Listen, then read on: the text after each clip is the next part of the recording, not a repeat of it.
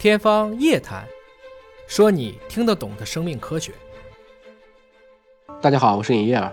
啊，今儿呢，我们来聊一聊一个关于新冠病毒的最新的一个变异株到了上海。说 XBB.1.5 已经到上海，大家最担心的就是会不会再引发新一轮的二次感染，症状会不会比以前更严重？尹哥也讲到了，新冠病毒的地域犬 BQ.1 和施救 XBB，在一些亚洲和欧美的国家当中呢，正逐渐的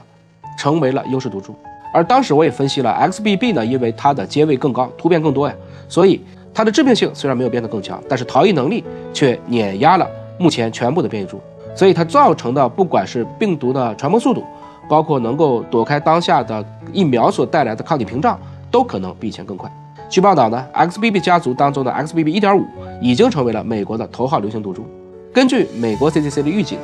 美国大概已经有百分之四十当下确诊的新冠病例是由 XBB.1.5 毒株引起的，要比一周前的百分之二十高了很多。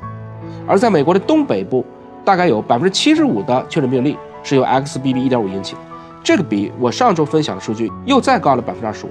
而且呢，它还有进一步蔓延的一个趋势。当然，也有专家说啊，没有迹象表明 XBB.1.5 呢会比其他的变异株会引发更加严重的疾病。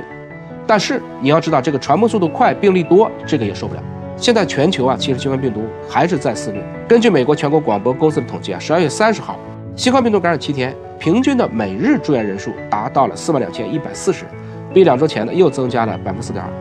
那么在 ICU，也就是重症监护病房的七天平均入院人数也上升到每一天五千一百二十五人，比两周前增加了百分之九还多。而根据 WHO 的数据呢，XBB 当下已经至少在七十个国家被发现，这不就这两天吗？XBB.1.5 在上海被发现，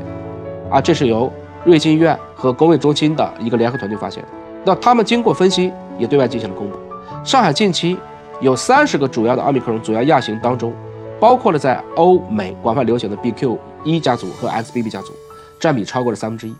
而值得关注的是呢，上海此次监测到的二十五例的 XBB 家族呢，有三例是 XBB.1.5，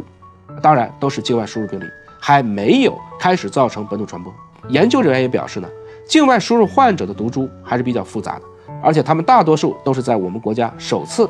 检测到的，所以很多人就会担心啊，那一月八号后呢，我国会逐渐取消入境后的全员核酸检测，包括集中隔离，即所谓的打开国门以后，境外输入的风险大大增加，会不会引发再次感染？这个确实是值得担心的。现在看起来，国外多个专家都预计，XBB.1.5 呢将会在一个比较短的时间内成为全世界的主要毒株。所以需要密切关注。最新研究显示啊，XBB.1.5 它的免疫逃逸能力与 XBB.1 是相当的，但是有一个关键突变 F486P，那这个是什么呢？就使得这个新冠病毒侵入人体的那个门呢，ACE2 这个门它的结合力会更强，更容易进入到人体细胞内，所以它的感染性会更强。有实验表明啊，你已经打过两针 mRNA 疫苗了，而且也被 BF7 所突破感染了，在这个背景下。依然没有办法诱导可以对 XBB 和 XBB.1.5 的高水平的中和抗体，也就是说你还会被再次感染。还有一点值得注意的，XBB.1.5 它的 ACE2 的亲和力几乎和 BA.2.75 相当，所以这个就会可能使得它未来呢像 BA.2.75 一样获得更多的突变。当然了，大家呢也不用太过担心啊。虽然目前 XBB 毒株的免疫逃逸能力有所增强，而且和我国正在流行的主要的 BA.5.2、BF7 有所差异。但从全球的目前的数据来看呢，如果发生再次感染，主要还是会发生在一些免疫力低下的人群当中。免疫功能正常的人群在较短的时间内再次感染的风险比较小，相对来讲，感染之后的症状也比第一次轻微。总之呢，我之前也讲过，我们要警惕在 BA.4、BA.5、BF.7 这一波之后，再次预防 BQ.1 和 XBB 的这个感染的双峰现象，做好防护，提升免疫力依然是当下的关键。那我也期盼呢。能有针对像 BQ.1 和 XBB 的这样的针对性的疫苗，包括中和抗体，能够尽快的上市，也希望有更加全面、真实、准确的数据供大家参考，打消大家的恐慌。